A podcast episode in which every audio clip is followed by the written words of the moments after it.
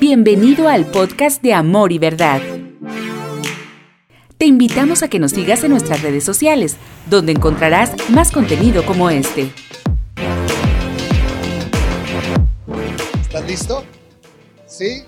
¿Por qué no oramos para iniciar? Ahí donde estás, ¿por qué no cierras tus ojos? No porque hay algo especial en cerrar los ojos, sino para que te concentres en Él, para que nada te distraiga. Espíritu Santo, te damos tantas gracias por tu presencia con nosotros. Gracias por tanto amor, gracias por tanta misericordia. Espíritu de Dios, yo pido que tu palabra el día de hoy nos transforme, nos cambie. Háblanos, Señor.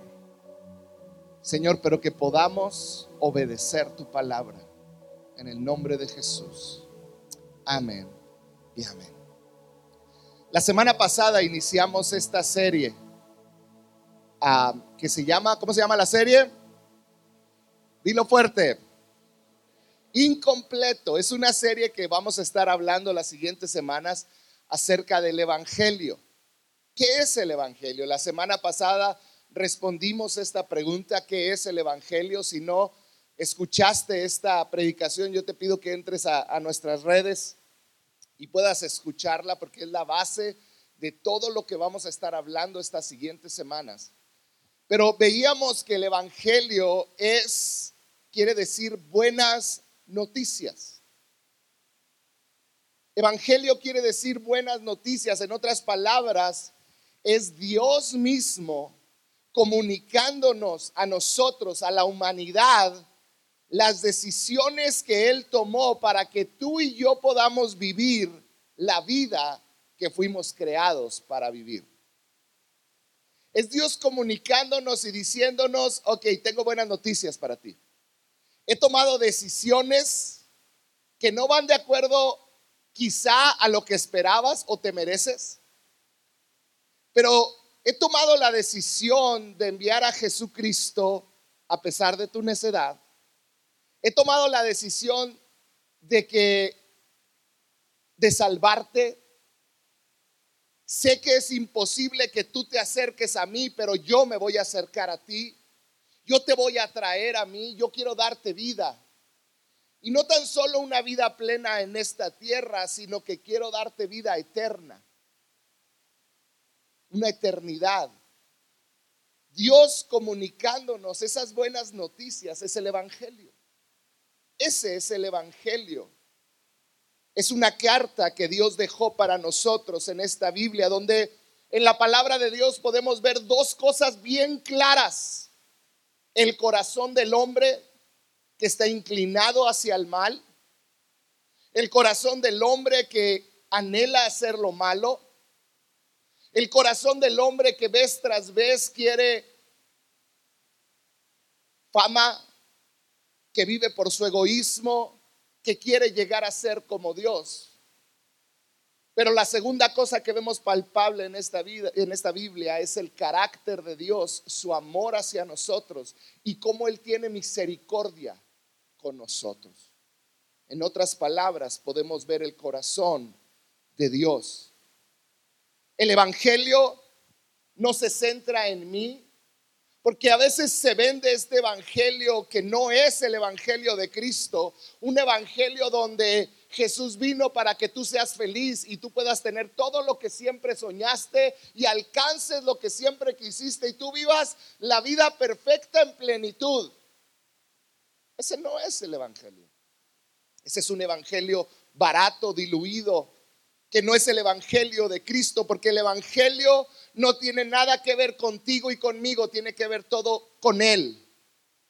Él amándonos a nosotros, pero no para que vivamos para nosotros, porque Jesús lo dejó bien claro con su ejemplo y sus palabras, sino Él viniendo a nosotros para que ahora nosotros vivamos por las otras personas, amando a los demás.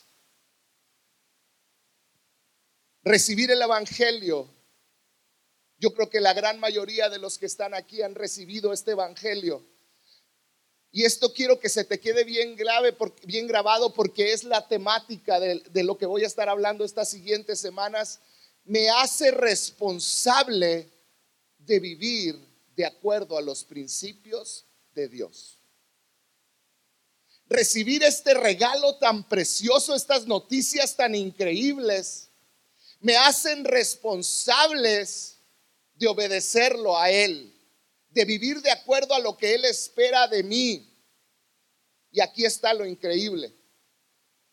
No tiene que ver con mi esfuerzo, no tiene que ver con mis ganas, con mi capacidad, sino que lo increíble es que Dios sabiendo que tú y yo vamos a fallar, Él nos dejó al Espíritu Santo para morando dentro de nosotros para guiarnos, fortalecernos, aconsejarnos cada día de nuestra vida para poder vivir agradando a Dios. En otras palabras, lo increíble es que Dios no solamente proveyó salvación por medio de Jesucristo, sino que por medio del Espíritu Santo y de su gracia te fortalece para caminar día a día en este Evangelio. Y esto es lo increíble. La semana pasada veíamos que el Evangelio son las buenas noticias de Dios. En otras palabras, la historia de Jesús. Y mira, hoy, el, tema del día de hoy, quiero dejártelo claro para que entiendas hacia dónde voy. El tema es el Evangelio produce discípulos. Di conmigo discípulos. El Evangelio automáticamente lo que hace es producir discípulos. Cuando alguien se encuentra con el Evangelio, y ahorita lo vamos a ver un poquito más claramente, pero produce discípulos. La semana pasada, hablando de Adán y Eva, ¿te acuerdas? El, el, Evangelio comienza no en Mateo, Marcos, Lucas y Juan, eso se llaman los Evangelios, porque es el cumplimiento de las profecías del Antiguo Testamento, todo en Jesús, el Evangelio hecho carne. Pero la realidad es que desde el Génesis se comienza a dar estos vistazos de Jesús. ¿Cuál era el plan de Dios para salvarnos desde Adán y Eva? Dios nos muestra su carácter, su amor, su poder a través de toda la historia, comenzando desde Adán y Eva. Podemos ver la historia, como te mencionaba ahorita, de cómo el hombre vez tras vez quiere, ha querido ocupar el lugar de Dios, ha querido ser el centro de su vida, un lugar para el que no fue creado. Y cuando alguien está en un lugar para el que no fue creado, está usurpando un lugar y lo que hace es que te sientes inadecuado, te sientes infeliz porque no fuiste creado para ocupar un lugar que estás ocupando. Y esta ha sido la historia del hombre. Dio el hombre queriendo llegar a ser como Dios o sintiéndose Dios. Y tú lo puedes ver en las ah, filosofías que hay hoy en día en nuestra sociedad, humanismo. Siempre queremos encontrar la plenitud saciando nuestros deseos queremos queriendo encontrar propósito a nuestra propia manera, pero no es la manera. Te pongo algunos ejemplos. Adán y Eva, ¿qué es lo que quisieron ser? Quisieron ser como Dios, tener la capacidad que Dios tenía. Agarraron el fruto prohibido y Dios los terminó expulsando. ¿Por qué? Porque ellos quisieron ser como Dios. Versículos adelante en el Génesis vemos a uno de los hijos de Adán y Eva llamado Caín. ¿Te acuerdas de Caín? ¿Qué pasó con Caín? Caín quiso presentar ofrenda a Dios a su manera. No lo que Dios le pidió, a su manera. Y Dios rechazó su ofrenda, diciendo las cosas no van a ser a tu manera, las cosas son como yo las pido. Vemos la historia más adelante, si sigues leyendo la Biblia, la historia de Sodoma y Gomorra. ¿Has oído hablar de Sodoma y Gomorra? Eran dos ciudades hundidas en depravación, en perversión total. Dos ciudades que estaban envenenadas con sexualidad, con perversión en todos los aspectos. Y ellos dejaron de seguir a Dios y se abandonaron en su propio concupiscencia, en su propio pecado y comenzaron a querer ser felices a su manera. ¿Cómo?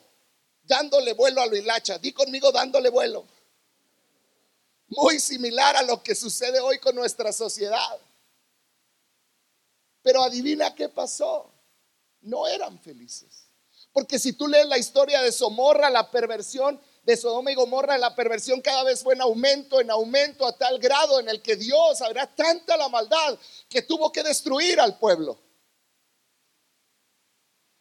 Vemos al pueblo de Israel todo el tiempo queriendo llegar y tener una imagen de Dios a su manera, queriendo producir un Dios a su manera, diciendo, ah, es que yo ese Dios que nada más ve Moisés y se sube al monte, ese no me gusta. Yo quiero uno que yo pueda ver con mis ojos y tocar. ¿Y qué hicieron? Formaron un becerro y empezaron a adorarlo. No sé si puedes ver que a lo largo de toda la historia Dios, eh, el hombre ha querido hacer las cosas a su manera y nunca le resulta. Somos necios porque nos topamos con la misma piedra. Vez tras vez vemos al hombre queriendo encontrar propósito, felicidad y plenitud a su manera. Y vemos cómo cada vez falla y vuelve a fallar. Y lo que vemos es que Dios vuelve a tener misericordia y vuelve a comenzar a darnos una nueva oportunidad. Y si somos honestos, se parece mucho a tu vida y a la mía donde queremos ser felices a nuestra manera y no es que yo creo que así es mejor y yo necesito y yo quiero, es que ¿por qué? Ahora debo de pensar en mí porque yo también valgo. Y ahí vamos. Y caemos y no, y no somos felices y no encontramos propósito y Dios nos vuelve a levantar y nos vuelve a dar una oportunidad. Esa historia se repite como en nuestros días como Adán y Eva muchas veces jugamos a ser Dios. ¿Cuántas veces creemos que podemos tomar o hacer lo que Él nos dijo que no tomáramos? Así como Adán y Eva le dijo, no tomarás de ese árbol. ¿Cuántas veces hemos tomado lo que Dios nos dijo, no tomes? No tomes la mujer de otro. ¿Cuántas veces te ha dicho, no tomes de lo que es de Dios? Eso es para Dios y tomamos. ¿Cuántas veces queremos llegar a ser como Dios? ¿Cuántas veces como Caín queremos ofrecerle a Dios lo que se nos acomoda? Esta vez no me alcanzó para el diezmo, pero ahí te va lo que me sobró. ¿Cuántas veces queremos ofrecerle a Dios lo que nos sobra? Lo que nosotros creemos que va a ser suficiente. ¿Cuántas veces como Sodoma y Gomorra. Queremos encontrar la felicidad en los placeres de este mundo. Queremos encontrar la felicidad en el sexo, en el egoísmo. Queremos encontrar la felicidad en la perversión. ¿No vivimos en un mundo así? Donde quieren encontrar ellos. Hoy vemos mujeres luchando por el aborto con, con argumentos tan vacíos y tan sin sentido, basados en el egoísmo, basados en el que yo puedo disfrutar de mi cuerpo y hacer lo que quiera y puedo eliminar cualquier fruto de eso.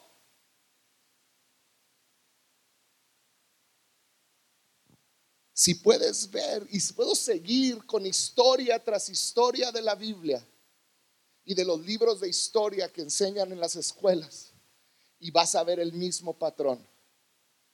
El hombre queriendo encontrar felicidad, propósito y vida a su manera. El hombre fallando porque no la puede encontrar.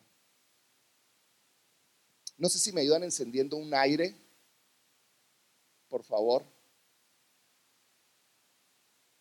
Un Dios al que le doy lo que yo quiero, como el pueblo de Israel donde yo le doy a Él lo que yo quiero, cuando quiero. Un Dios que no tiene derecho a pedirme nada porque yo trabajé para obtenerlo. Un Dios que le puedo dar mis obras. Un Dios con minúscula. Un Dios al que yo hago a mi manera, pónganme la de la D minúscula. Un Dios al que en el que yo puedo hacer lo que yo quiera. Un Dios al que yo puedo manipular a mi manera y donde Él actúa de acuerdo a lo que yo quiero. Un Dios que, que, que puedo darle mis obras y Él va a estar contento porque le di mis obras. Un Dios al que puedo decirle, no, no, no, tú giras a mi alrededor y tu trabajo es hacerme feliz y concederme mis caprichos. A veces vivimos con un Dios con D minúscula. Un Dios que nosotros creamos, que hacemos a nuestra manera y que podemos manipular. Pero sabes, si tú vives con ese Dios, ese no es el Dios del Evangelio, estás viviendo con un Dios incompleto. Ese no es el Dios creador del universo que habló y las cosas fueron creadas. Ese es un Dios que no es Dios. Ese eres tú haciéndote Dios. Porque mi Dios es el que habla y sucede. Es el que pide y se le da. Ese es el Dios del Evangelio. Encontrarte con el Evangelio y esto es algo que Dios ha taladrado en mi corazón durante las últimas semanas. Encontrarte con el Evangelio es enfrentarte a dos opciones en tu vida. Cuando tú te encuentras con el Evangelio, te encuentras en una encrucijada donde tú tienes que tomar una decisión. La primera es intentar alcanzar propósito y plenitud a mi manera. Tratar de alcanzar propósito y plenitud a mi manera. O la segunda es realmente ceder mis derechos y encontrar propósito y plenitud a la manera de Jesús, a la manera de Dios. La opción de seguirlo a Él, la opción de convertirte en un discípulo. Con esa con eso nos topamos tú y yo esta decisión ¿Voy a seguir viviendo a mi manera o voy a ser un discípulo? La única opción que Jesús nos dejó es que cuando nos encontramos con las buenas nuevas, nos tenemos que convertir en discípulos. Cuando te encuentras verdaderamente con Jesús, tu mayor anhelo será el aprender a ser más como Él. ¿Qué es esto? Esto va a requerir un alto grado de responsabilidad de tu parte. El venir a Jesús no es un juego donde vienes los domingos a la iglesia y levantas tus manos y dejas tus cargas y te vas y en la noche y en la tarde y al día siguiente puedes seguir viviendo como has querido, porque entonces lo que estás haciendo es maquillar como que sigues a Jesús, pero en realidad estás viviendo a tu manera. Cuando te encuentras realmente con el Evangelio, te conviertes en un discípulo que requiere responsabilidad de tu parte, porque no es una decisión basada en la emoción del momento, es una decisión basada en, en lo que quieres para tu vida y que reconoces que Él sabe más que tú. Es una decisión que tiene un alto costo a tu egoísmo. Di conmigo alto costo. ¿Sabes a qué le va a costar más seguir a Jesús? A tu ego. Es que yo merezco. ¿Por qué me quieren poner afuera en un estacionamiento? ¿Que no saben que yo estudié para el instituto? Por cierto, necesitamos gente que nos ayude en el estacionamiento. Es una manera de empezar a ser discípulo. Tiene un alto costo a tu egoísmo tiene un alto costo a tu comodidad. Di conmigo comodidad. ¿Y sabes qué? Tener un encuentro y ser un discípulo reta totalmente tu manera de pensar y la manera en que hasta el día de hoy has tomado decisiones. Es que yo siempre lo he hecho así. Es que a mí siempre me ha funcionado. Reta todo lo que eres, encontrarte con el Evangelio y comenzar a ser un discípulo, que es el fruto inmediato de encontrarte con el Evangelio. Ahorita lo vamos a ver. reta toda tu vida. Tiene que cambiar. La palabra discípulo aparece más de 230 veces solo en los evangelios y el libro de Hechos. ¿Tú crees que es importante para el evangelio el ser discípulo? 230 veces en Mateo, Marcos, Lucas, Juan y Hechos. La palabra griega que se utiliza para discípulo es la palabra matetes.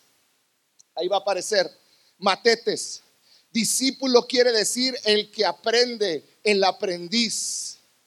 Pero sabes, para la cultura griega romana de aquella época, judío romana, perdón, era algo mucho más profundo. Ser aprendiz era alguien que dedicaba su vida y que estaba dispuesto a morir a sus patrones de pensamiento por adquirir los de otro, los de su maestro que le estaba enseñando. Muchas veces nosotros pensamos, es que a mí nadie me disipula.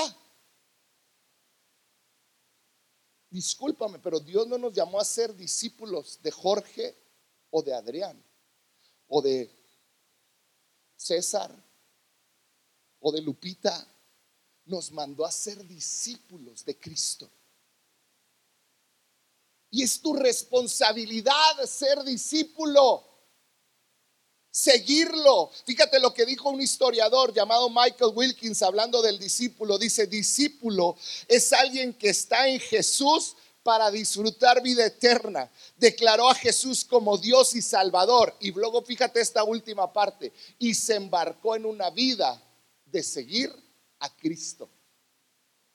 ¿Qué quiere decir? Que te bajaste de tu barco y ahora te embarcaste en una nueva vida que implica que vas a morir a todos tus patrones de pensamiento, lo que tú creías que era correcto, y vas a adoptar lo que la palabra de Dios te enseña. En mi experiencia de muchos años en la iglesia, yo te puedo decir, muchos son los que dicen Jesús es mi Señor y Salvador, muchos. Muchos son los que los domingos levantan la mano, pero son pocos los que se convierten en discípulos. Y hoy te quiero decir, estás viviendo un evangelio incompleto si no te estás convirtiendo en un discípulo de Jesús, en un discípulo. William Keynes escribió, un discípulo es aquel que responde al llamado de Jesús en fe, resultando en una relación de una completa lealtad y una suprema fidelidad por medio de la cual Jesús comparte su propia vida el discípulo se embarca en una vida de aprendizaje para llegar a ser como su maestro. Esa es nuestra meta. Jesús hablando antes de ser ascendido al cielo, Mateo 28, 19, dice, por tanto, fíjate las últimas palabras de Jesús. Dijo, por tanto, id y haced discípulos a todas las naciones, bautizándolos en el nombre del Padre y del Hijo y del Espíritu Santo, enseñándoles que guarden todas las cosas que os he mandado y aquí yo estoy con vosotros todos los días hasta el fin del mundo. Vayan y hagan discípulos, en otras palabras, vayan y presenten el Evangelio y hagan seguidores de mí. El ser discípulo no tiene nada que ver con que alguien te persiga, te decía. Tiene que ver con tu disposición, tiene que ver con tu deseo, tiene que ver con que caminas como un discípulo. Son muchos los que quieren, es que, que el pastor hable conmigo. Que yo quiero hablar con la pastora. Pero sabes, ¿quieres que te sea muy honesto? Es tan difícil poder hablar con todos más cuando tú ves que no tienen intención de ser un discípulo, pues porque es difícil, no porque yo no quiera hablar con todos, sino porque mi tiempo, igual que el tuyo, tiene 24 horas en un día y dedico 8 a dormir. Y también trabajo y también como. Y también tengo que cuidar a mi esposa y a mis hijos. Pero ¿sabes cuándo me rehuso a hablar con alguien? Cuando veo gente que no realmente no quiere ser discípulo de Dios. ¿Qué es esto? Que no han rendido su vida, que siguen viviendo bajo los mismos patrones, que no son capaces, matrimonios que están aquí, de invertir 550 pesos en un seminario, pero sí quieren que yo les dé horas y horas de mi tiempo para hablarles y escucharlos pelearse. Pero no pueden invertir 550 pesos en un seminario porque no tienen. Pero se los gastan en unas garnachas. ¿Cierto o falso? Gracias. Espero sea cierto de aquí para acá también. Les amo a cada uno.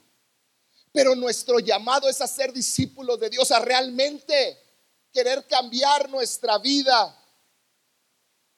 Cuando te encuentras con el Evangelio es algo increíble, porque en un momento puedes ver las cosas que antes no veías, las puedes ver claramente. Puedes ver a dónde te han llevado los errores. Cuando tú te encuentras con el Evangelio, tú puedes ver claramente qué es el camino que te trajo hasta el lugar donde estás, tus errores, tu egoísmo, tu arrogancia. Pero no nomás puedes ver tus errores cuando te encuentras con el Evangelio, puedes ver la gracia y la misericordia de Dios que te tiene en pie hasta este momento. Puedes comenzar a tomar decisiones realmente que pueden cambiar tu vida y la decisión es, voy a seguir viviendo como antes o voy a vivir como Jesús quiere que yo viva. Cuando te encuentras con el Evangelio, es como si de repente te das cuenta que tu vida, vamos a decir que tu vida son estas tarjetas. Y te das cuenta que vida, tu vida está manchada, está negra. Cuando te encuentras con el Evangelio es como si alguien sacara de esta canasta del yo tu vida y te dieras cuenta, mi vida está negra, mi vida está sin sentido, he echado a perder tantas cosas, he perdido tanto de mi vida, la he regado tanto. Pero te encuentras con el Evangelio y Dios, el Evangelio te dice, entrégame. Jesús te dice, entrégame tu vida. Entrégame todo lo negro de tu vida. Dámelo a mí. Y ese es el momento cuando tú tomas la decisión de entregarle o no tu vida a Dios. Y si eres como yo, muchos de los que estamos aquí le hemos dicho, sí, te entrego mi vida. Y cuando Él le entregas tus cartas negras, Él te las cambia por unas blancas resplandecientes, limpias. Él te cambia. Pero ahora tú estás en la encrucijada porque ahora ya tienes tus tarjetas grandes, blancas, donde tus emociones puedes comenzar de cero y no tienes que cargar con tu pasado, donde tus sueños pueden volver a vivir, donde tu economía puede ser resucitada, Ahora puedes ver claramente tus tarjetas y puedes ver mi matrimonio tiene un futuro. Puedes ver mis hijos. Puedo vivir y puedo tener una relación con mis hijos correcta. Puedo ser un buen padre, puedo ser una buena madre. Mi tiempo. ¿Qué voy a hacer ahora con mi tiempo? Donde también dices mis hobbies. ¿Qué voy a hacer con mis hobbies? y tienes tus tarjetas en blanco, pero ahora estás en medio de la decisión. Me encontré con el Evangelio. Jesús limpió mis cartas negras, me las dio blancas de nuevo, me dio esperanza. Pero ahora tú y yo estamos parados después de esa decisión, de ese encuentro con el Evangelio en medio. Y diariamente tenemos que decidir, voy a vivir mi vida de acuerdo a lo que Jesús pide y mantener mis tarjetas blancas.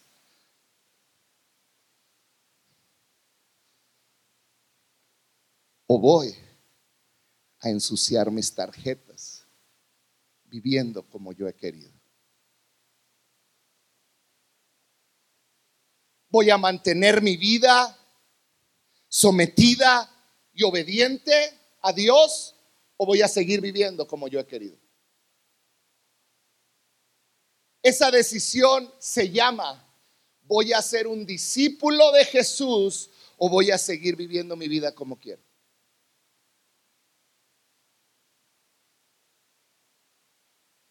¿Qué quieres para tu vida? ¿Voy a poner todo en la canasta de Jesús o voy a escoger a mis emociones como batallo mucho con la depresión? No, esa sí te la doy Jesús. Pero mis sueños no, porque yo quería ser rico y millonario. Yo quiero tener, como si en Jesús no fueras a tener, no sabes lo que es la riqueza verdadera, pero quizá decides vivir a tu manera. Y tú dices, mi economía, no, es así, no, ni, pensarlo. Entregar mi cartera, esa es mía. Y tú dices, ah, mi matrimonio, ay, sí se lo voy a dar a Jesús, pero me gusta mucho platicar con este hombre por internet. Mis hijos, no, mis hijos son del Señor. Ellos tienen que venir a la iglesia cada domingo y levantar las manos y cantar. Si te fijas la doble moral? Pero ¿cuántos vivimos así? Mi tiempo, mi tiempo. Mis hobbies, no, pues es que es como me relajo, porque como tienes la economía bajo tus hombros, ¿qué necesitas? Ir al gimnasio, hacer ejercicio, entonces no, esto es mío. Y terminamos con una vida que a pesar de que conocimos el Evangelio, a pesar de que conocemos de Él, vivimos una vida donde unas cositas sí se las doy a Jesús, pero la mayoría siguen estando negras, siguen estando marcadas por mi egoísmo, siguen estando marcadas por mi falta de carácter. Y luego cuando nos sucede algo, necesitamos de Dios, ¿por qué no me contestas? Si yo te entregué mi vida, no, no, espérame. Me entregaste tus hijos porque pues están fuera de ti. Y me entregaste tus emociones porque no te quedaba de otra. Pero todo lo demás, como tus emociones siguen a toda tu vida, tus emociones terminaron donde mismo. Y lo único que me quisiste es entregar a tu hijo y parcialmente, porque cuando te dijo que se quería ir a un viaje misionero, le dijiste que no, que era muy peligroso, que no tenías dinero. Entonces, ni tu hijo me entregaste.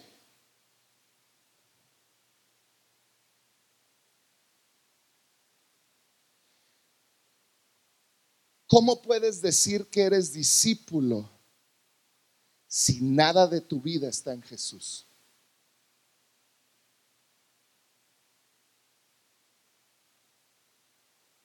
El Evangelio produce discípulos.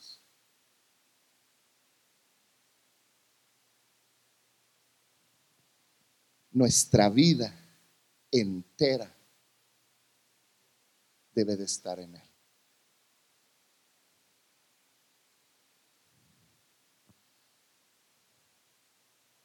Ser un discípulo implica que Jesús está por encima de mis deseos. En otras palabras, implica que voy a obedecer a Dios aún por encima de lo que yo quiero implica que voy a obedecer realmente a Dios y que Él va a ser lo primero en mi vida. Que si Él me pide algo, se lo voy a dar. Que si Él voy caminando y me dice, dale todo tu dinero a ese hombre que está ahí necesitado, se lo vas a dar. Pero no parece que lo necesite, tú dáselo porque Dios te lo está diciendo. Que cuando Dios te, te dice, haz una promesa para conmigo. Regálame tu verano. Sírveme Vete a un viaje misionero, empieza a leer la Biblia diariamente. Tú dices, sí, Señor, porque ya no de mi tiempo no depende de mí. Te lo di todo a ti y ahora todo es tuyo. Y voy a sembrar en mi matrimonio, voy a ser mejor. Fíjate, ser un discípulo es alguien que quiere ser instruido y que está dispuesto a obedecer. Dos cosas sencillas. Estoy dispuesto a ser instruido y estoy dispuesto a obedecer. Eso es lo que te piden en las escuelas cuando tú vas a una escuela. Que quieras, que te enseñen y que estés dispuesto a obedecer todo lo que el maestro te pide. ¿Sí o no? Si tú haces eso, vas a tener un título. Es lo mismo con Jesús. Fíjate lo que pasó. Te voy a leer una historia que está en Hechos 8. Es la historia de Felipe y un etíope Dice, un ángel del Señor le dijo a Felipe, Felipe era un seguidor de Jesús, un discípulo de Jesús. Le dijo, ponte en marcha hacia el sur por el camino del desierto que baja de Jerusalén a Gaza. Felipe emprendió el viaje y resulta que se encontró con un etíope eunuco, alto funcionario encargado de todo el tesoro de la Candace, reina de los etíopes. Este había ido a Jerusalén para adorar y en el viaje de regreso a su país había sentado, iba sentado en su carroza leyendo el libro del profeta Isaías. El Espíritu le dijo a Felipe, acércate y júntate a ese carro.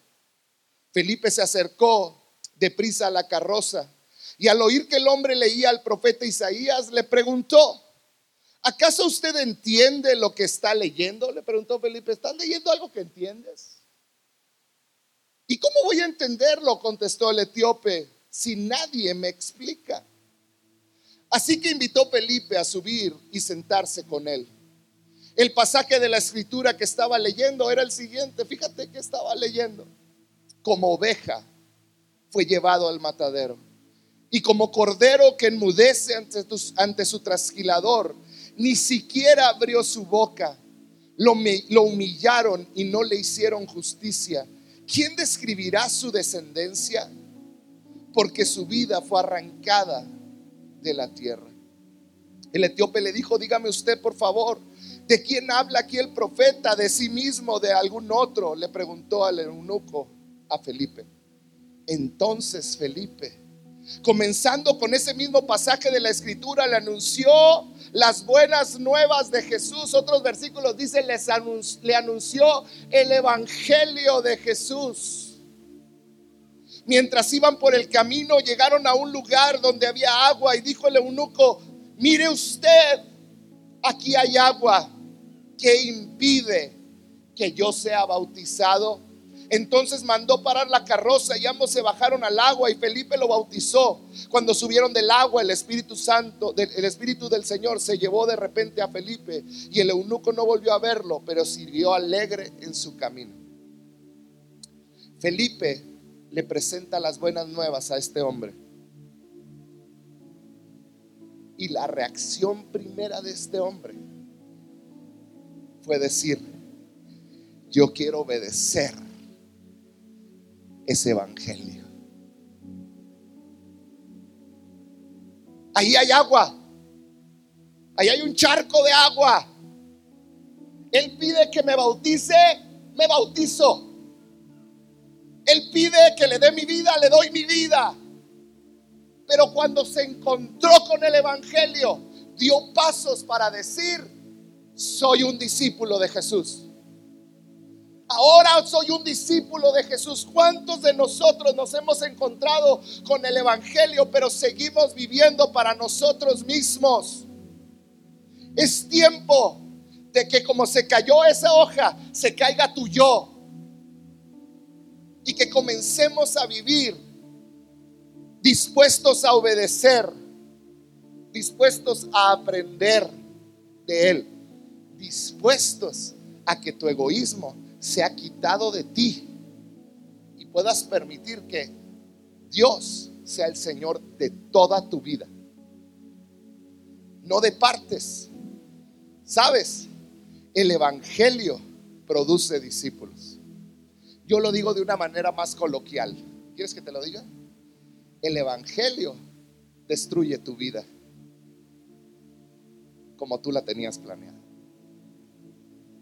Porque todos somos muy buenos para planear nuestra vida. Y creemos que somos lo suficientemente sabios para planear nuestra vida. Pero llega el Evangelio y te lo digo por experiencia propia. Todos mis sueños me los quitó. Y me dijo, tengo mejores para ti.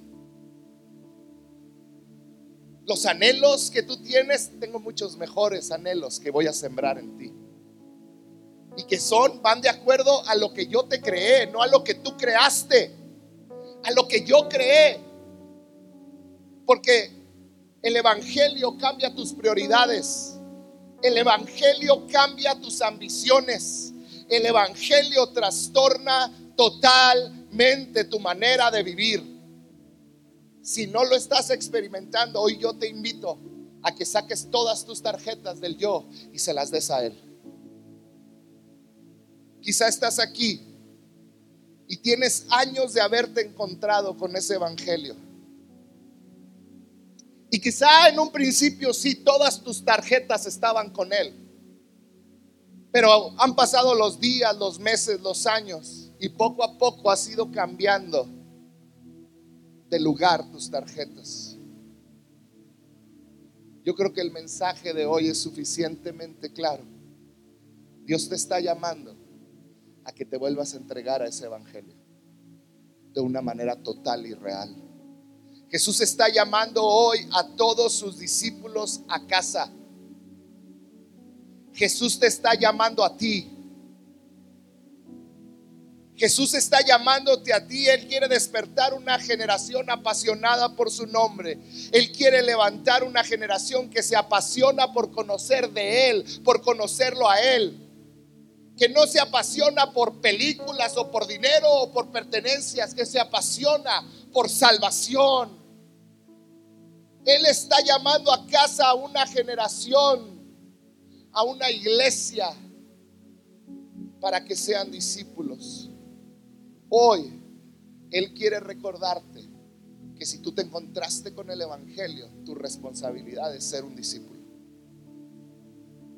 Ser un discípulo. Hace un tiempo leí un libro que se llama... Se me olvidó el nombre. La voz de los mártires. Y es un libro que quizás conocido si tienes tiempo en el Evangelio habla esas historias de mártires que han dado su vida, han encontrado su todo en Jesús y han terminado dando su vida. Hay historias increíbles que te llenan de fe. En 1950, según la, la, organización La Voz de los Mártires, el lugar más peligroso para predicar el Evangelio se llama Corea del Norte. Es un lugar donde ferozmente persiguen a los cristianos y los matan. En 1950 ahí estaba el pastor Kim en Corea del Norte. El pastor Kim empezó a predicar y tenía un grupo después de un tiempo de 30 feligreses que estaban con él. Ahí estaba ese, ese grupo de, de cristianos, de 30 cristianos en Corea del Norte y se reunían en, la, en una alcantarilla, por debajo, en el subsuelo.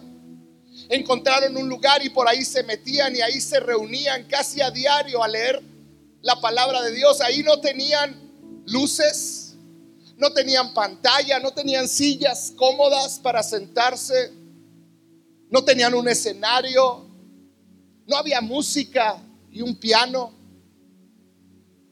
no había nada más que una Biblia que celosamente a media luz se reunían a la madrugada a leerla y aprender de ese Jesús. 30 personas que estaban arriesgando su vida, hombres que estaban arriesgando la vida de ellos, de su esposa y de sus hijos, por aprender de un Jesús, de un evangelio que había transformado sus vidas. Una noche empezaron unas obras de remodelación y trajeron una planadora, esas que pesan toneladas. Y mientras pasaba por esa alcantarilla renovando el, pavimento, el terreno, la alcantarilla colapsó. Y cuando colapsó todo el techo de aquella alcantarilla, encontraron ahí vivos a los 30 seguidores de Jesús, al pastor Kim y a su Biblia le mandaron a hablar al ejército inmediatamente. Llegó el ejército, los apresaron. Esto sucedió en una aldea, déjame te digo el nombre. En la, en la aldea de Goksan, en Corea del Norte. Los apresaron, los llevaron a la, a la plaza central de Goksan. Los formaron a todos. Y este general agarró la Biblia y les dijo, Ahí está este libro lleno de mentiras. Escupan sobre él y declaren que es un libro de mentiras y van a vivir. El pastor Kim estaba al centro, volteó a verlo y le dijo, y todos al unísono dijeron, no lo vamos a hacer. Este hombre se molestó, empezó a enojarse, empezó a aventar y dice que de repente ve al final de la fila a cuatro niños de entre uno y cinco años agarrados de su mamá y de su papá. Este hombre va y arranca de los brazos de sus padres a estos cuatro niños y los trae al frente y les dice, ahora sí van a negar y van a escupir sobre ese libro. Y empezaron a ponerles una soga sobre su cuello.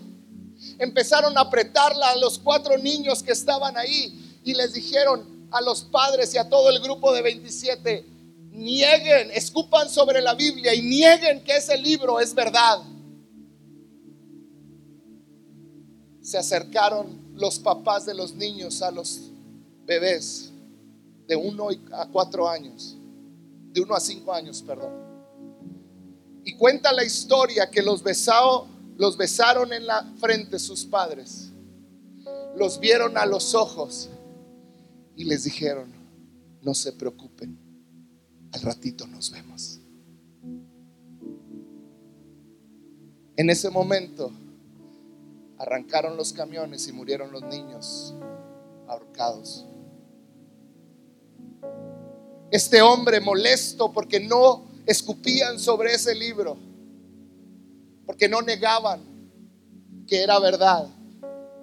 Mandó que todos se acostaran en el pavimento y mandó echar a andar la planadora. Y todos se acostaron. Cuando escucharon que se encendió la planadora y les dijo lo mismo nieguen, escupan. Y ellos dijeron, Y la planadora comenzó a avanzar uno por uno. Y los que relatan la historia dicen que se empezó a oír como los 30 cristianos, 30 discípulos comenzaron a cantar.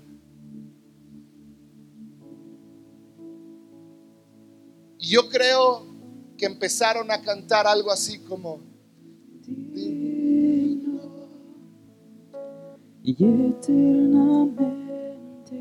Mientras uno a uno era aplastado.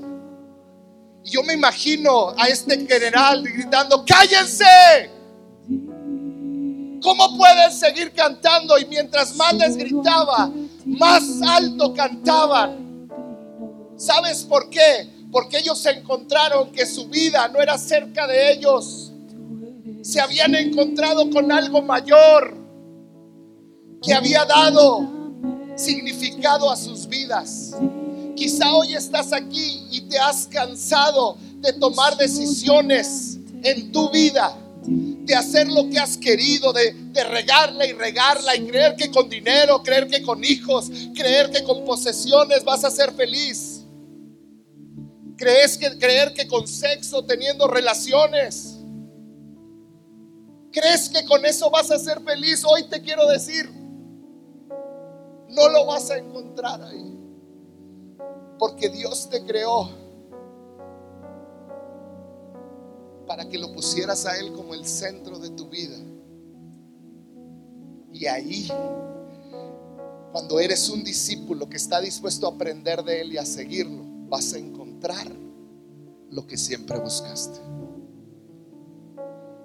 Hoy yo te quiero hablar a ti que estás aquí quizá por primera vez y nunca habías escuchado un mensaje como este, pero has sentido algo en tu corazón. Yo quiero decirte es Dios llamándote a casa, porque tú eres creación amada por Dios. Y Él quiere que vuelvas a casa y Él quiere que seas su discípulo y que empieces a tomar decisiones correctas, que tomes tu vida toda tu vida, que quizá ha estado negra y manchada y puedas echarla en Él y Él pueda limpiarla y darte un nuevo comienzo. Esas son las buenas nuevas del Evangelio. Te va a costar todo. Tu egoísmo, tu vergüenza. Te va a costar. Sí, te va a costar.